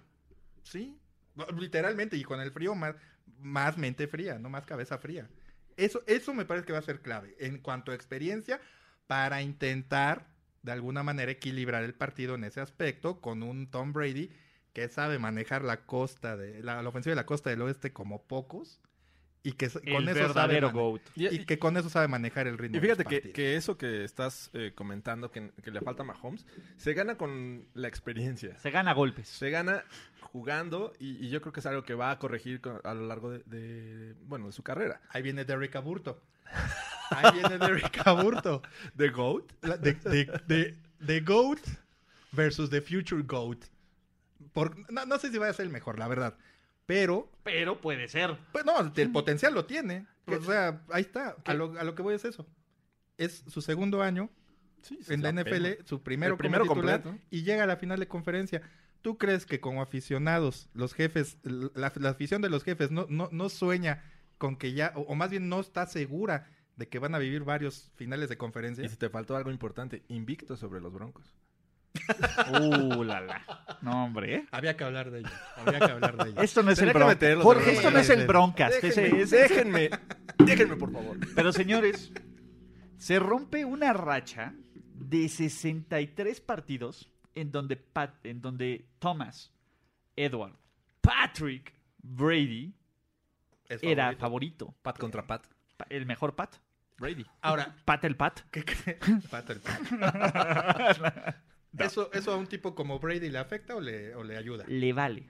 Le Le- vale. le- Tom- va- Tom- Tom Que Brady- entra dentro del terreno del... Le ayuda. Sí, al final del día, a ver, es la primera vez, eh, Tom Brady, ojo, como visitante, que- que- vamos a empezar a ver, eh, así como está Derek Aburto, por ahí vive un pequeño fan de los Chiefs en Ulises Arada. Y les va a dar estas Es estadísticas. pequeñito, es pequeñito. Muy pequeñito. muy Se ha pequeño. ido- se ha ido como empequeñeciendo, Como. Sí. No, no, el, el domingo, eh, el domingo pasado creció. No, el sábado pasado. un poquito, creció- pero creció un la poquito. verdad es que estaba muy ecuánime viendo el juego. Muy, muy chill. Chill. Imagínate este escenario. Llego a la oficina, abro y me recibe un Ulises con jersey de Alex Smith. Y Jorge se pone en Ah, jersey, no, no, ¿no? nunca me lo puse. ¿No? No, yo sí, sí vi algo que lo traías como encima. me lo aventaron ¿no? en la espalda. Me lo Ah, O sea, fue aventaron. el, el timing de la foto y todo fue excelente. Exacto. Photoshop. Perfecto. Velo, qué feliz Sí, estaba. sí, sí lo vi. Oye, te lo aventaron y tú como que te lo querías no. quitar, pero se pegó a tu cuerpo, me, me ¿no? me tomaron la foto justo cuando me lo iba a quitar. Pero no te preocupes, digo, es el jersey de los jefes. A diferencia de otros, no te provoca ninguna este, enfermedad de piel. no, no Al contrario, te glorifica. Está almidonado, entonces no te preocupes. En fin, este, ¿cómo se llama? Eh, Tom Brady, cuando juega de visitantes las finales de conferencia, va 1-3. No ha ganado una final de conferencia de visitante desde su segundo año, el mismo año en que entró como titular, que le ganó a nuestros amigos de los Pittsburgh Steelers en el todavía, ¿no? Steelers. Three Rivers Stadium contra Cordell Stewart, imagínate. Les ganó otra, ¿no? A los No me acuerdo si yo pero estuve. Pero era divisional, me parece. No, este, sí era, Con Roethlisberger ya. era final de conferencia. Con con- Roethlisberger. sí, pero de- ya era favorito. Cuando no era favorito. Fue en el 2000. Pero como visitante. Ah, bueno, como visitante le ganó en el 2004. También a Cuatro, sí. Es que, yo, es Roethlisberger. que yo, digo, no, es presunción, yo estuve ahí. Ha Eso. sido un frío de la fregada. De hecho, yo creo que va a ser un frío similar al que, al que yo viví, o se vivió ese día. ¿Ahí ya era el. Heinz Field o todavía era el Three Rivers? No, era el Heinz ya. Ya era el Heinz Field. Este, que yo creo que era un frío muy similar al que se va a vivir ahora en, en Kansas City. A lo mejor este, sin tanto viento, porque creo que también va a haber viento en, en el domingo. Va a apestar a carnitas. Pero estábamos a menos 14 grados en ese día en Pittsburgh. Y me acuerdo muy bien, fue la de la intercepción de Rodney Harrison al final. Sí. este que vaya estaban eh, intentando este, remontar los, los Steelers y de hecho no fue tan al final fue como a la mitad del último cuarto principios bueno pero pero estaba animada la gente. Intercepta a Rodney Harrison y fue un silencio sepulcral.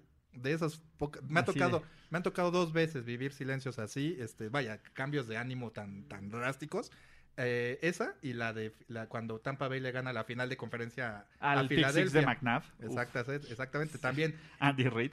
And- a Andy Reid, exactamente. Y que el estadio, ahí todavía era, era el último juego del estadio de los veteranos, el Veteran Stadium. Y también la gente estábamos en el palco, se oía, y, y el- era un estadio viejo, se oía mucho ruido. Viene la intercepción, Y adiós. un parecía que habían apagado las luces, literalmente. ¿eh? Pero bueno, eso, eso, eso es la contraparte a lo, a lo que es la, eh, eh, a, lo, a lo que pesa Foxboro para, a para los menos de que te llames Peyton Manning, no le vas a ganar. Nadie le ha ganado de visitante, de bueno, de local, una final de conferencia a Tom Brady.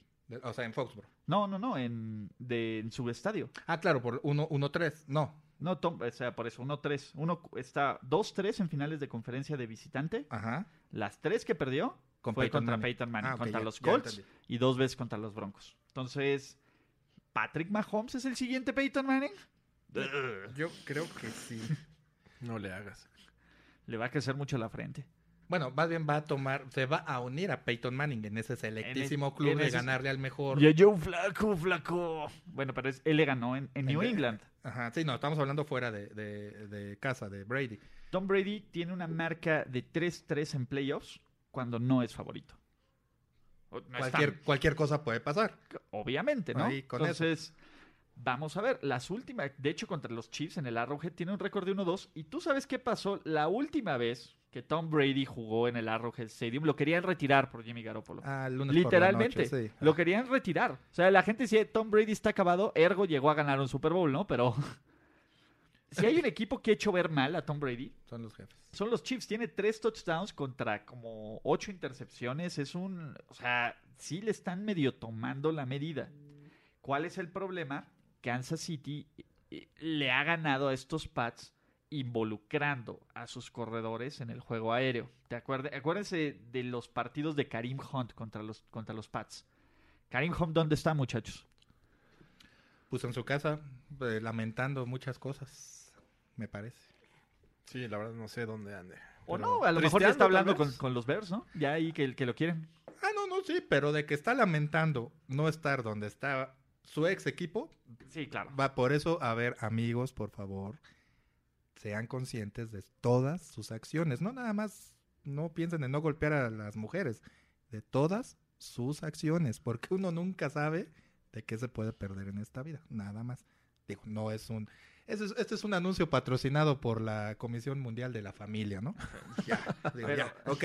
Pero no, ya, en buen, en buen plan. A lo que voy es que así como involucran los, los jefes a, a sus tipo Drew Brees, a sus corredores jugando por todos lados, hasta en las tribunas, eh, también a su defensiva. Los jefes le han ganado presionando a Drew Brees en todas las ocasiones que lo han hecho. Aquel partido en el A que ya todo el mundo... Manning, a Tom Tom, Brady, Brady. Tom Brady, perdón. La, la- aquel partido el lunes por la noche en el que todo el mundo retiró a Tom Brady, que dices, Deme- Dios santo, somos tan... Hasta tiró un pick six. Sí, no, no, somos tan resultadistas, pero bueno, este fue con defensiva. Y son y las uni- y las veces en que Tom Brady pierde es porque tiene a los defensivos enfrente, no lo dejan hacer prácticamente nada y a eso tiene que apelar ahora. ¿Estás hablando que Chris. Jones va a tener un gran juego? Justin. Houston. Debe. La, la semana pasada despertó por fin eh, Justin Houston, que no en temporada regular se la pasó como dormido. Eh, D. Sí, Ford como también dio un gran juego. más. Y hay que ponerlo en perspectiva. Jugó contra una de las mejores líneas ofensivas, que era la de los Si no era una de las mejores, por lo menos la que llegaba en mejor momento Uh, en uh, todos los equipos en Sí, playoffs. ¿eh? estoy de acuerdo. Y, y la, la línea ofensiva de los Patriots no es mala. Siempre han mantenido como que un nivel desde que empezó Tom Brady a jugar, ¿no? Siempre han mantenido un nivel con picos y algunas, algunas bajadas, pero sus, sus descensos no han sido tan drásticos. No. Quizá por ahí de 2009. Por, por- 2011, puede ser. ¿no? Que es el año que ningún fan de los Pats quiere recordar. Todo ese, ese no ocurrió. Entonces, eh, ¿qué necesitan hacer los Pats para atacar esta defensiva? Yo creo que los Pats, si son inteligentes, deben de salir el 80% en formaciones de tres receptores, un corredor y una ala cerrada, ¿no? Este, lo mejor de los Chiefs es su front 7. Está D. Ford, está Justin Houston, está Chris Jones. Ábrelos, ¿no? Obliga a que tengan, pues, o sea, que no sea tan fácil eh, poner a sus receptores en, ¿cómo se llama? En enfrentamientos uno a uno, Edelman en el slot, este tipo.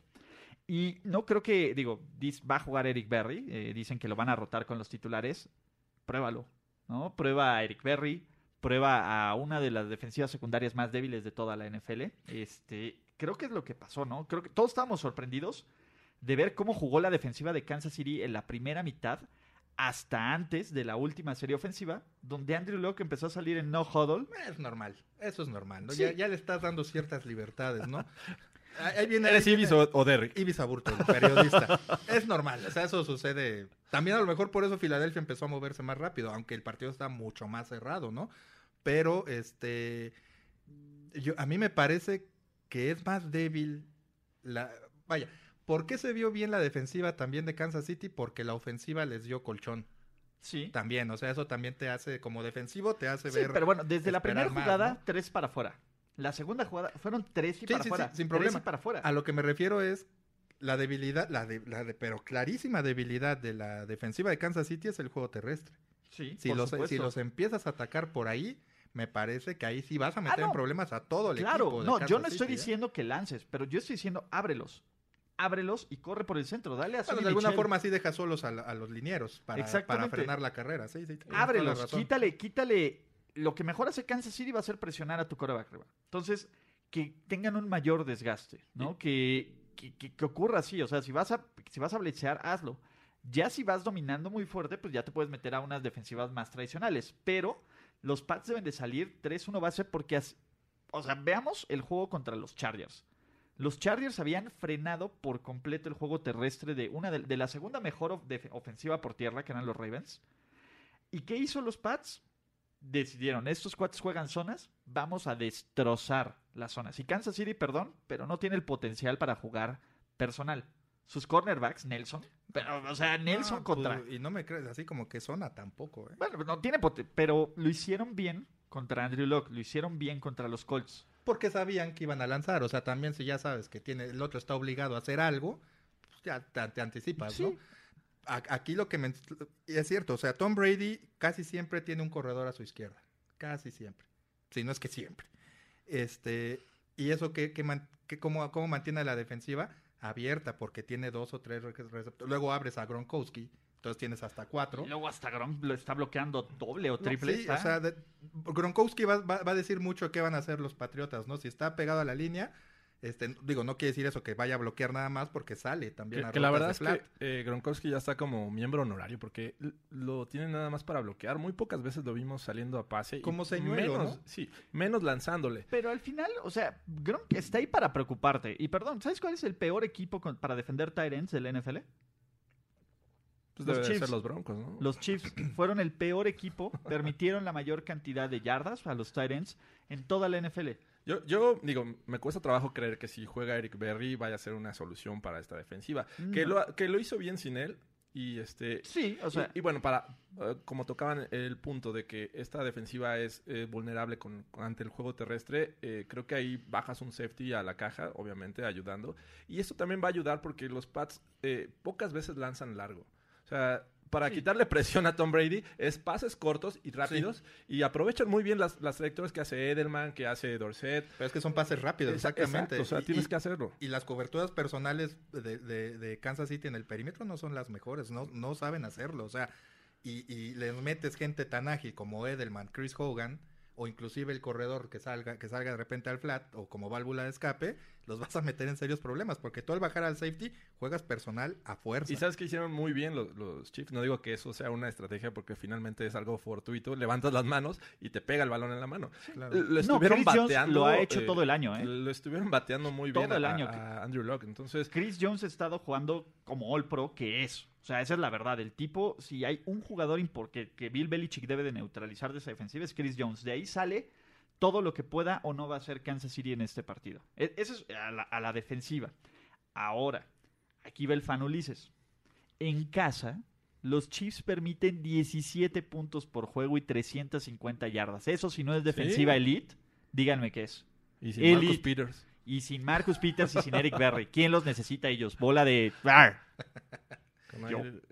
Los eh, desechos de los Cowboys, ¿no? Los desechos de Orlando Scandrick, Hitchens. y- Ah, la ventaja de jugar en casa, para eso juegas y para eso si eres contendiente, ganas partidos en temporada regular. Ahora, voy a hacer una pregunta. ¿Qué tanto ruido puede hacer el Arrowhead ese domingo? Así. No, así. Espérate, a ver. Para empezar, llegas como tres horas antes al partido. Cheleas, ¿cómo estás? ¿Está haciendo un frío de la fregada? O sea, lo que menos quieres hacer cuando está haciendo frío es No, Ulises, a ver, Es gente espérate. acostumbrada, gente Aquí- de campo, trabajadora. trabajadora. Sí, porque aparte no han ido a Kansas City, es, Es lo único que plano, todo es plano, ¿eh? Van O sea, con no hay, no hay, no hay cerritos, Ay, no hay lomitas, es Viven, plano. viven con sus primas bonitas. Allá ninguna, ningún vecindario se, se- se llama Heights, ni Hills, ni nada. Todo es planito, planito. Este, pues, por eso es Todo es gente de creek, campo. Kansas todo City es- Oaks. Kansas City Oaks Creek. Kansas City Oaks y todo eso. Bueno, este, pero a ver, Ulises, y eso te lo dice Ibis Aburto, el periodista. Venga. Un equipo que se tardó 24 años en regresar al, a la final de conferencia. Deja tú algo No, más. va a ser su primer juego. Y, eh, sí, bueno, y, y aparte, que Va a que ser su va, que primera va a ser final su de primera final de conferencia como local. La gente está vuelta loca en Kansas City. El frío es lo de menos. ¿Cuál es tu recomendación? ¿Cuántas cervezas debes de, debes de traer, Consumir. consumir para mantener la caloría suficiente para aguantar 30 minutos? Porque imagínate, a ver, los Eagles lograron callar el Superdome. Imagínate sí. que los Pats se van 10-0 arriba. No, vaya, depende del momento del partido, ¿no? Pero si se van 10-0 arriba, yo no veo problema de que Patrick Mahomes, Mahomes perdón, pueda este, re- re- Remontar. Lo ha hecho. Lo ha hecho ya, ¿qué lo hizo? Dos, tres veces en la temporada. Este, lo hizo de, en visi- de visita. Este, lo, lo hizo en Kansas City. Se lo hizo a los Pats. Exactamente. Entonces, de algún. Y, y en Foxboro. Entonces, vaya, el frío va a afectar a los dos porque los dos este, juegan en, en- en estadio abierto, en, en zonas con mucho frío. Vaya, va a afectar y beneficiar. va- no, no les va a pasar nada a los dos equipos. Eh, pero la cuestión, el factor local, la gente.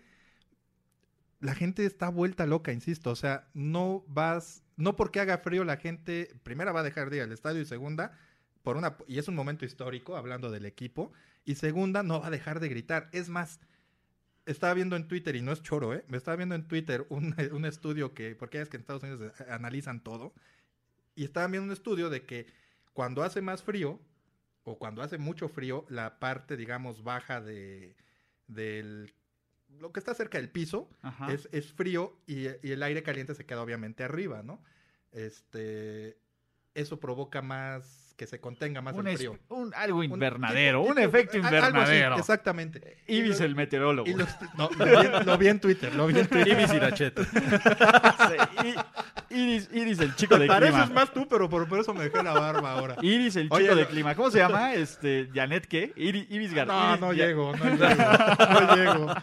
No, no tengo fotos así en mi, en mi Twitter, ni se Sentado, asoman. debería, sentado deberías estar como 10 centímetros arriba. Si quieren, si tienen duda, no volteen al Twitter. No hay fotos así porque no hay con qué poner fotos así. Bueno, este, no, lo vi en Twitter. Oye, los millennials no van a saber quién es Jorge Irachete. Sí, ¿verdad? Pero, pero bueno. no, por eso tuve que poner un. Sí, uno, una, una actual, pero bueno. Pero era, era un... Saqué la edad, ya si saqué la edad a, a Sí, relucir. yo, no, pues, yo también, hombre, oye. No se preocupen, nuestro target está de los 24 a los 45. No, pero ni los de 24. Por ¿eh? eso, de 24 a 45. Bueno, pues para los de 24 Los para 35 para arriba sí sabía. abajo, puede- puede sí, ser. sí, claro. Este, pero los de 24 para abajo era un tipo que pronosticaba el clima, o bueno, que, que daba la información del clima en un noticiario matutino de Televisa que se llamaba Hoy mismo, con un tal Guillermo Ochoa que tampoco van a ya- saber quién es. Ya son Güey, ¿qué ha extintos, de. Guillermo Ochoa? Pues ahí sí. Decir creo. hombre y del tiempo ya es un... Es como un Sí, ahorita ya es así, como que, ¿cómo creen? ¿Y, la- y las nalgas? Va a decir la gente, ¿no? Pero bueno, ok. Este, bueno, volviendo al tema, por eso entendí, por eso, por- eh, bueno, más bien por, pusieron la analogía del béisbol, de que cuando hace frío, la pelota es más difícil que vuele, porque el aire frío es más denso, entonces guarda más este, toda esa cuestión. Resistencia, Todo, todo. Entonces, por eso se hace como un efecto invernadero, una burbuja en el que el ruido es ligeramente mayor. Ok. Insisto, suma todos esos factores. los Viaja más decibeles. rápido. Sí, saca Las todos esos factores. Vibra más.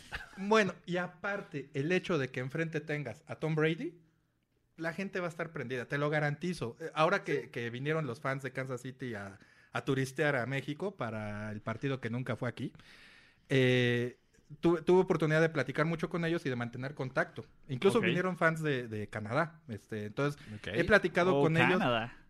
Ahí sí a- a- habla este, Derrick Aburto con, con mis hermanos. Eso, con con mis tus hermanos jefes. este, con, con la Chiefs Kingdom. Este, y, y están, bueno, que, no- que no se la acaban, o sea, el frío es lo de menos, no, ni lo mencionan. No es factor. No, no es factor. No, la entonces verdad. vamos a ver el Arrowhead de siempre. Yo creo que sí. El Arrowhead. Y, ah, y otro factor, discúlpame, que hablaban, y eso sí es cierto. Velo, velo, Ibis, ve, ve cómo brillan sus ojos. No, Ese de Rick. el que veía, el que veía este, este reporte que veía en Twitter, este, lo único que decían es cúbranse bien, obviamente, oídos, este, manos Y garganta. Y ya la garganta, pues ya como lleguen al trabajo el día siguiente. No, pero decían ya, ya, ya en términos serios, que el calor corporal que se, que se hace en, una, en un ambiente así, pues son 75 mil personas en un mismo lugar, que el calor corporal ayuda mucho a mitigar la cuestión del frío. Y aparte, echarle los gordos que emiten más calor. Con Este, Ya con ¿Y el barbecue previo? No, pues estás del otro Se te lado. olvida. O sea, digo, Nadie vaya al baño en esos momentos ¿a va a ser frío. quién no ha vivido una noche de copas? No sé si loca, ya cada quien sabrá. Pero a- a que después de unas cuantas chelitas se te olvida el frío. Eso sí, Sí. completamente. ¿Y cuántas echan en el tailgate? Eh, antes, ¿qué te gustan? ¿Unas Bueno, pues tres, cuatro, chela- cinco? No, Al Digo menos- que son light. Al menos un six por persona. Es que ¿no? son Mínimo. light, por eso se echan muchas. Pero ya las latas son si- grandes, son los latones. No, sí, pero no Sí, dejan de ser light. O sea, lo que voy es que 8, o bueno, 10 latas light son como ya de unas 4 o 5 de las que de veras te, te, te ponen en calor, ¿no? Eh, Ibis, ¿cómo viviste la victoria de tus Chiefs? La primera victoria de Kansas City en el Arrowhead desde 1993. Eh, Eso es parte de lo ¿Qué que... hacías en 1993? ver a los jefes. Sí, qué triste.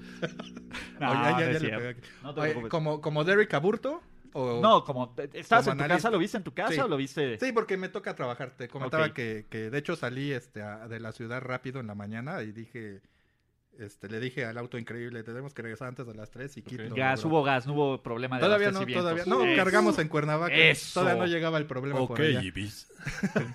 Hola, Ibis. Y este, eh, bueno, llegamos a tiempo y todo el asunto para también trabajar y todo.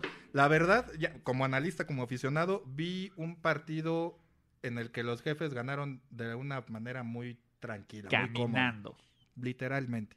Pero tú, Ibis, ¿cómo, cómo celebraste? ¿Cu- ¿Cuál fue, cuál fue el, cuál fue todo? O sea, porque aquí en primero y diez, lo van a creer o no, se uniformó toda la gente que vino.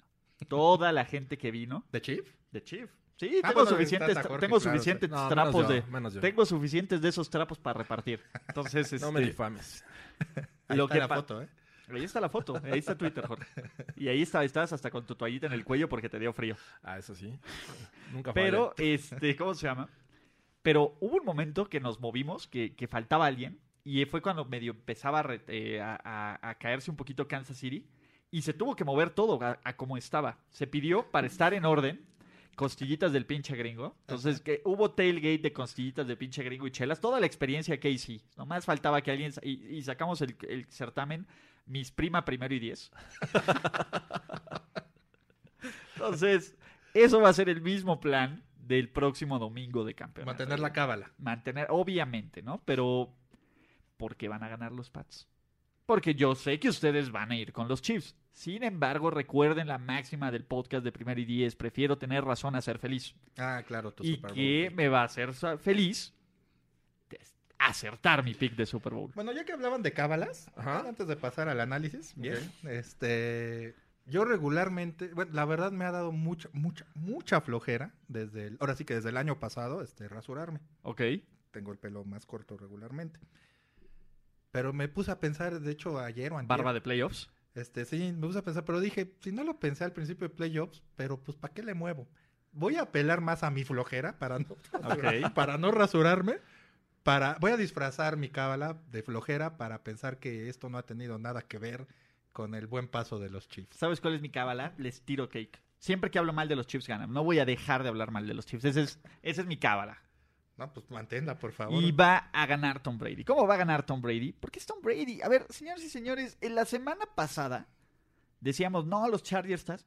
Tom Brady llegó, deshizo el partido en, en, añ- en- en cuarto y medio. Cuarto y medio. sí. O sea, siempre que dudamos de los Pats, siempre que dudamos de Tom Brady, llegan con, con un tubo que se llama Te lo dije, a pegarnos con todo, independientemente de todas las es que, son- situaciones. es, es que, insisto, la gente es muy resultadista. Y, y- y, bueno, una es muy resultadista y otra muy fatalista. O sea, hablabas del partido de hace tres años en, en- en En el- Kansas City, de Tom Brady, que sí se vio muy mal, pero, pero ¿qué, qué espera la gente que haga una defensiva que juega contra Tom Brady? ¿Que se siente a admirarlo?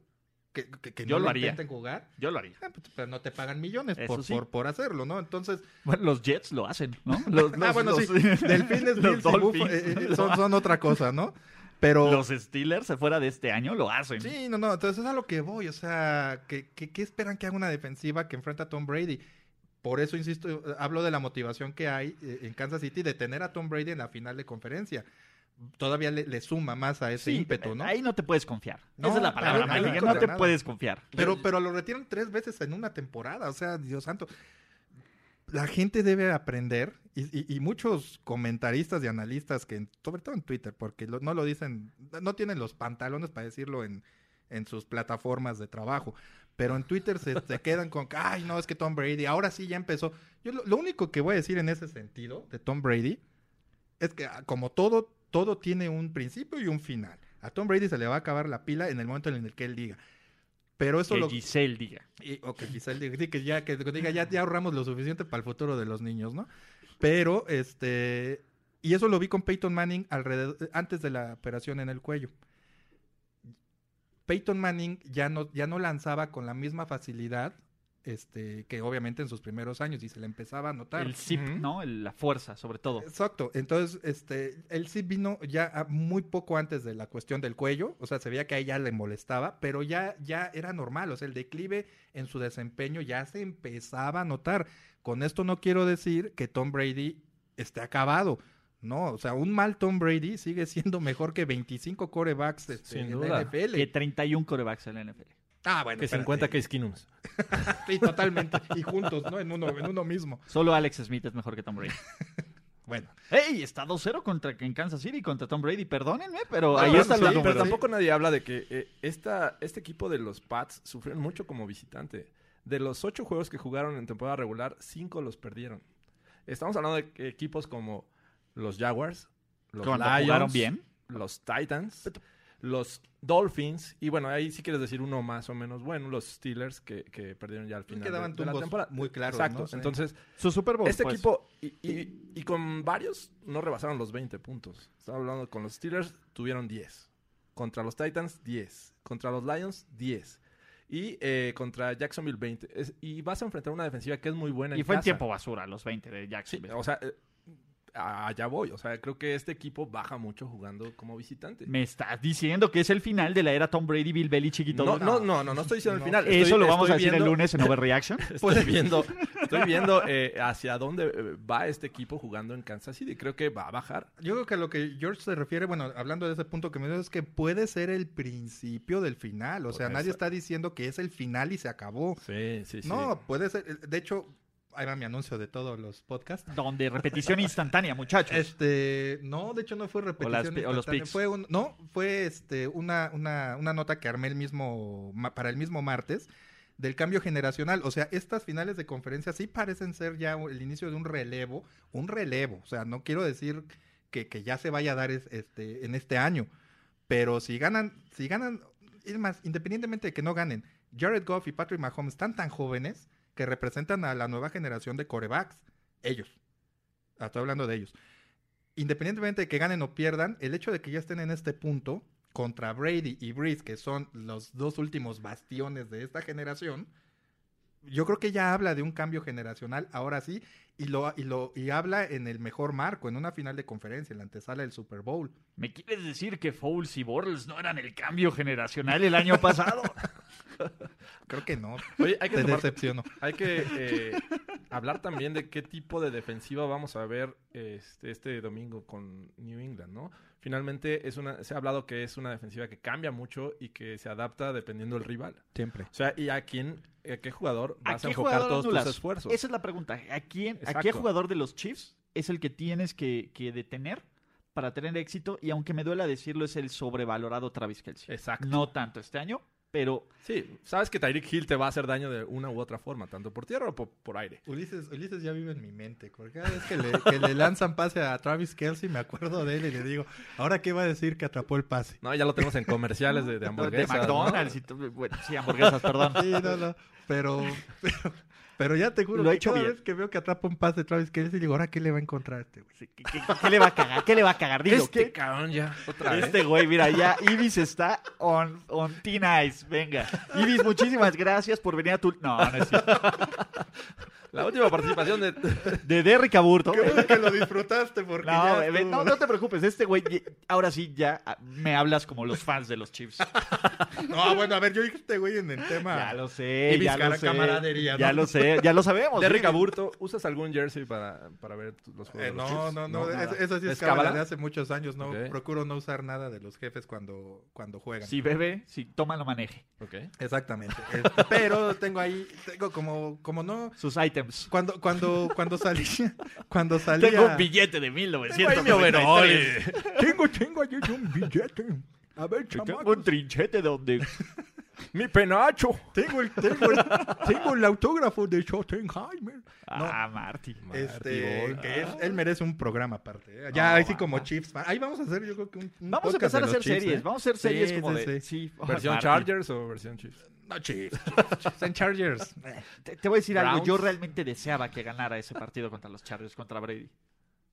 Realmente lo deseaba. Ah, el- realmente el de la- lo deseaba. el El de la intercepción balón suelto. Sí, sí. Realmente lo. Y aparte, cuando dice se interceptan, el por favor, tírense. Se los dice antes. O sea, ni siquiera es su culpa. Pobre Marty, en serio.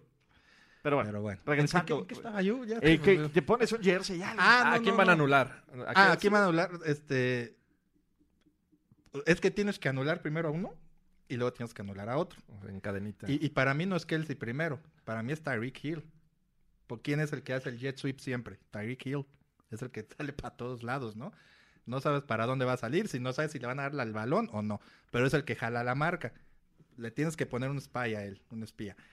Y ya que tengas controlado a Tyreek Hill de alguna forma, porque no lo vas a, conten- a contener totalmente, Que no te haga tres touchdowns y 150 yardas. Y, pues, y realmente ¿no? tiene el sí. personal, eh, los Pats, para eh, tener un spy sobre Tyreek Hill. Creo No. que es el jugador más No, rápido. que yo creo que lo tiene. Ajá, verdad, yo creo que tienen que jugar di- two man deep, ¿no? Los Pats juegan personal casi todo el tiempo. Entonces lo que van a hacer es, del lado que juegue Tyreek, van a tener un safety profundo y jugar man to man. Que- Eso es lo que... que eso no me preocupa de los Patriotas, porque si hay un equipo muy disciplinado a la defensiva que le pueden o no salir las cosas como a cualquiera, son los Pats. O sea, sí, va, va a ser la menor cantidad de, de esto, que, que- que ha ocurrido mucho en Kansas City, ¿no? Este año, que, que han logrado generar tantos espacios que confunden a los rivales y, y muchos de los pases que realmente ves de Mahomes son a hombres solos, ¿no? Por ejemplo, a, a Watt, que es, que es por esquema, ¿no? No es por suerte, es por esquema. muchos, pero también muchos son por jugadas rotas. ¿eh? Exactamente. Y Entonces, las jugadas rotas te dejan, digo, es muy difícil. La- ni la mejor defensiva de la historia, ni la de los Bears, que no lo permitía,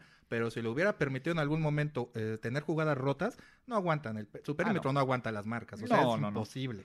No, entonces eh, tienes que, ahora sí, que hacer que Mahomes tenga happy feet, ¿no? Tienes que pegarle. Y la verdad es que se les viene a la mente un pass rusher de los Pats. ¿Quién fue el líder de los Pats en sacks? A ver, díganme ustedes que tanto saben de NFL, expertos. Mm, No, la verdad, no, no hay. Trey Flowers con 7.5. Trey De ahí, Dietrich Weiss con 4.5. Kyle Vainoy con 3. Adam Butler con 3. Adrian, Adrian Claiborne con 3. sí, Con no. 2.5, de hecho. Es que, es que no es una defensiva que presione per se. O sea, es una defensiva sí, suena cliché, pero es disciplinada. Que sabe, que sabe, ¿cómo decirlo? O sea, Do your job, así se dice. sí, exacto. Y aparte, te pre- Belichick tiene, tiene, tiene eso. O sea, te, te mueve las piezas de tal forma que no es que te presione, simplemente no sabes hacia dónde va, tienes Como, que hacer tú justo las como le cosas. hicieron Te a, los, mueve el a video. los Chargers, Sí. ¿no? Ponían todos sus hombres eh, en la línea y no sabías quién iba a botarse a, a cobertura, quién iba a blitzear. O si se te iban a venir todos, Exacto, ¿no? o sea, sí, y solo tuvieron un sack, pero Philip Rivers nunca estuvo cómodo. Es presión psicológica. no, yo creo que- Totalmente. yo creo que tendrían que anular directamente a Mahomes. Ok, pues en- en- y, y de qué hablábamos hace rato? De que Mahomes no se sabe mover, mover muy bien en la bolsa, se queda muy estático o sale hacia las laterales. Cuando un, un- un manejo de pies te permite, para un coreback, eh, digamos ya redondo, Sí. sabes manejarte en la bolsa, ganar dos segundos o uno, que es muchísimo, y moviéndote hacia adelante. ¿Por qué? Porque los- la inercia de los defensivos va hacia atrás, hacia tu espalda, vaya, Sí. ¿no? Y no, y también estás hablando de que eh, pues, los Chiefs tienen no solamente a Tyreek Hill, no solamente a Kelsey, o sea, también tienen otros jugadores Sammy como Watkins Conley, a Conley, sí. que, que, pues, la, la verdad toda la temporada jugaron bien como esas opciones eh, de escape o este checkdowns que hacía Mahomes, ¿no? Y esa habilidad que tiene para rolar y lanzar hacia el lado opuesto. Y esa, yo creo que los Patriots no van a, no van a, a hacer muchas cosas diferentes a lo que hicieron con San Diego, que es, creo que es lo más parecido a los Ángeles. Chiefs. Sí. Ah, perdón, Ya, a ya, Los ya. Ángeles, sí, discúlpame, sí, perdón, perdón, me fui muy atrás. Bueno, no tanto, pero sí me fui hacia atrás en el tiempo, los, los Chargers mejor. ya. Charger. Que me parece que son el equipo que más se podría parecer al ataque eh, a los Chiefs, los Chargers, por Melville Gordon, Antonio Ajá. Gates, este, Keenan Allen, bueno, todo lo que ya conocemos. Que más o menos tienen esa variedad en ejecución, bueno, en, el plan de juego es diferente, porque no tienen un jet sweep tan declarado como Tyreek Hill, Sí. pero digamos que es lo más parecido en cuanto a, vari- a variantes. Y en ese sentido, me parece que los Patriots van a hacer lo que saben hacer, simplemente confundir. Y, y- y- y- y hemos alabado mucho a, a Mahomes por estar en su segundo año y hacer lo que ha hecho, pero también está en su segundo año, primero como titular, y aunque ya ha enfrentado a los Patriots, los Patriots en, en, en playoffs son otro monstruo. Definitivamente. Entonces, en ese aspecto, Belichick le va a poner trabas que, que siempre decimos lo mismo cada año, que no ha visto Mahomes. O sea, Belichick presenta cosas Sí. eh, cada playoff. Tiene un video. Es lo único que voy a decir. Ahí Belichick tiene a- algo sobre la manga. Pero muchachos, momento de predicción. ¿Cuánto van a ganar sus Kansas City Chiefs? Sus Kansas City Chiefs. Mis- Tú súbete al, súbete al bandwagon, mi estimado Me, George. me parece que. eh, Súbete a la carreta, Chiefs más bien. Van a rebasar los 30. Me voy como un 34 de los Chiefs. Y los Pats como 28. Sí, yo también creo que... Bueno, no creo que lleguen a 30 los Chiefs, aunque en casa lo hacen, sí, con, ahora sí que con una mano en la cintura. Pero aquí el frío, insisto, puede ser factor para no, no, no desempeñarse como antes, ¿no? Pero yo creo que ganan los Chiefs 30, este, perdón, eh, un 27, 27-21. Kansas City 24, New England Patriots 27, muchachos. Va a darle mucho tiempo en el último drive a, a- ¿cómo se llama? A Tom Brady. Oye, rápidamente, ese es otro punto, ¿eh? Andy Reid le ha copiado a Bill Belichick la estrategia de, de ganar el volado y darle el balón al, al rival. Pero los Pats han empezado con la bola. De hecho, em- empezaron eh, con esta tendencia de ganaron el volado contra los Chargers y querían la bola. Ah, no, Entonces- no, sí, porque y- y eso, este, El defer. eh, tiene, tiene, tiene lógica. ¿Por qué? Por la potencia de los Chargers a la ofensiva. Mentalmente, insisto, también se juega eh, un partido mentalmente desde las bancas. Sí, Si tú anotas primero, obligas a la ofensiva explosiva este, a, a alcanzarte. Eh, y de alguna forma lo que hizo Belichick en este partido fue, yo, mi ofensiva también es muy buena, pero mi defensiva creo que te puede parar a ti. O sea, le estás, el mensaje es creo más en mi, en mi defensiva de lo que tú crees en la tuya. Ese, para mí ese fue el mensaje de Belichick. Y mentalmente creo que lo ganó. Y yo creo que los Pats van a empezar con la bola. Si ganan el volado, van a empezar con la bola. En es, esta es que el escenario es muy similar. El Sí. contexto, ¿no? Y, y- y también, ¿no? Tienen con varias dudas. Eh, Tom Brady, cuando nadie cree en Tom Brady, es el Tom Brady más peligroso. Sí. Porque casi siempre creemos en Tom Brady, entonces... Yo, yo no, nunca he dejado de creer en Tom Brady. O sea, no, vaya, por eso criticamos hace rato a la gente que, que tiene un mal partido y ya lo quieren tirar y ya, ya lo quieren retirar y pobre güey, ya no sirve. Tom Brady no es el mejor y ay, bla, bla, sabemos. Tramposo, que bueno, dices, ok.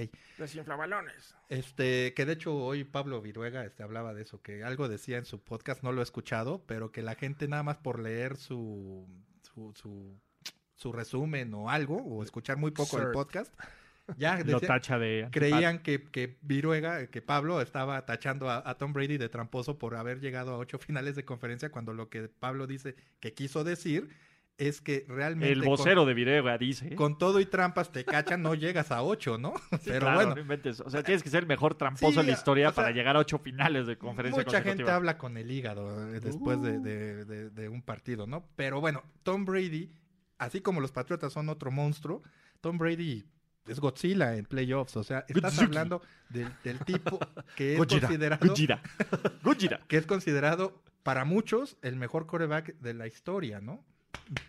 Tommy. Tomasito. Entonces, ¿cómo puedes pensar que Tom Brady no va a hacer algo este domingo para intentar mantener, pues obviamente también a Diego, ¿no? Y se vale el- el- su, su Él propio se orgullo. quiere retirar con la vara más alta sí. posible para que... Hay un antes y un después de este deporte de mí y nadie más va a hacer lo que yo haga. Sí, la gente creo que tiene que llevársela con calma en ese aspecto. Va a llegar su fin, pero no creo que vaya a ser un fin con el que lo veamos acabado y dando pena, ¿no? El no tipo va a se ser, no se va a retirar como Peyton Manning, No, no, muchachos. no. El tipo... No va a pasar. Y aún así Peyton Manning ganó un Super Bowl. Sí, pero dando toda la pena del mundo. Pero, No toda. pero siendo Peyton Manning. No o sea, toda. No, no, no. No, no, no era el Peyton Manning del Ah, bueno, 99, 2002, 2006. Mira, no. para este tipo de 2010. jugadores, por, Bueno, muy, dos- por muy acabados que estén físicamente, eh, el liderazgo siempre está presente. No se dio por vencido. Sí. Por eso Gary Kubiak lo metió en lugar Claro, de Osweiler. claro, claro. Porque sabías que to- Peyton Manning es Peyton Manning y, y- y la, y la- En el ánimo de del, sus Sí. compañeros. Claro, ayuda. Y ese es Tom Brady. Tom Brady todavía tiene las facultades. No, cuidado con Tom Brady. Sí. Para mí van a ganar los jefes. Pero, pero el, el hecho de tener a Tom Brady enfrente le da muchas oportunidades a, a- a Nueva Inglaterra, a los Patriots. Si lo ponemos en porcentajes, para mí pusiste un marcador muy cerrado. Entonces, es más, te lo voy a les- cambiar. Pats 31, Chiefs 30. En el último Todavía- drive lo va a sacar. Tom Todavía Brady. más cerrado. Los apostadores no sé cómo estén hoy, pero empezaron con tres No. puntos. O sea, es, es estándar. Tres. ¿Por qué le están dando la ventaja nada más del Por local ser a los local. Chiefs? Tú también diste un marcador más o menos cerrado. Yo también. ¿Qué quiere decir esto? Que si, que si le dejan el balón al último a Tom Brady, lo puedes Game sacar. over. Sí, Sí, game o sea, over. lo puedes sacar. ¿Por qué? Por, por la cu- cuestión mental. Desestimamos tanto la cuestión mental en este tipo de análisis, y estoy hablando en general, hasta yo me incluyo, nos vamos mucho por números y que se anotaron, que si esto, que si lo otro, que Tom Brady. Que te odio, Tom. Pero la cuestión mental de saber que tienes, que estás a dos yardas de anotar tú como Chiefs, a lo mejor en, en el final del partido, con minuto y 15 segundos por jugar, y que no te queda de otra más que anotar, porque no te queda otra opción de agotar más tiempo ni nada, tienes que anotar, ya, a lo mejor ya ahí Tom Brady dice, ya te gané, porque me estás dejando el tiempo, y simplemente vas a ver a Tom Brady en el campo, ¿no?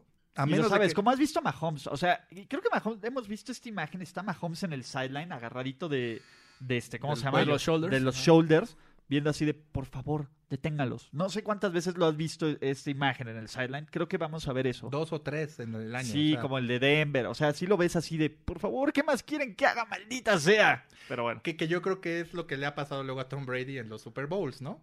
Que lo deja ganado y le ves la cara de, híjoles, yo, yo se los dejé en la mesa, ¿no? Y ahora me lo, y le, ha pasado con Oiga, los gigantes dos veces. Vamos a dar un ball prediction de cada juego, ¿no? Ok. Empieza Ibis. Ball prediction. Empiezo yo. Primer partido. Los Rams van a correr para más de 200 yardas combinadas en el contra los Saints. Esa Ajá. es la primera. No es nada más este marcado, o sea, es No, sí, una, un- una cuestión del partido. un Segundo ball prediction. Kansas City va a tener tres entregas de balón contra los Pats. Esos son mis dos ball predictions para el partido. La primera, yo creo que Trequan Smith, el novato, va a ser, eh, va a tener al menos 150 yardas por recepción. Wow, o sea, él, él va a ser el que se va a vacunar a, Claro, a Marcus Peters. Eh, eh, sobre Marcus Híjole, Peters, de hecho. híjole. Y en el segundo juego, creo que eh, Mahomes va a lanzar cuatro pases de touchdown. Válgame Dios, no había pensado yo en ese sentido, pero así a, A bote pronto. a bote pronto, yo creo que en el partido de la Conferencia Nacional, eh, los Rams se combinan para más de 180 yardas por tierra. Y en el de la Conferencia Americana, yo creo que ahí captura la defensiva de los Chiefs, captura a Brady cuatro veces. Ok, ya tenemos Venga. Ball Predictions. Ibis, ha sido un placer. Llevamos hora, casi hora y media Oye, hablando sí, de los NFL. hago muy pero- largos, caray. Creo que. ¿Pero te- se te hizo rápido? Ah, no, a mí sí. Yo, yo hablar de lo que te apasiona te hace. Y así la ¿no? gente nos escucha. Entonces creo que ha sido un placer extraordinario. ¿Cómo te encontramos en, en Twitter? ¿Dónde te leemos? ¿Qué onda? Voy primero por el agradecimiento, como siempre. Muchas gracias este, por la invitación. Insisto, me hacen sentirme ya como, como, como de casa, de aquí de primero y diez. Se los agradezco muchísimo. Ya estás en casa, aparte. Muchas gracias. Y caray, voy a llorar. Y no de nervios, sino de emoción ahorita. Este, no, muchas gracias, insisto, por, por las, las invitaciones. Saben que, que lo, que vengo aquí yo con mucho gusto de platicar con ustedes.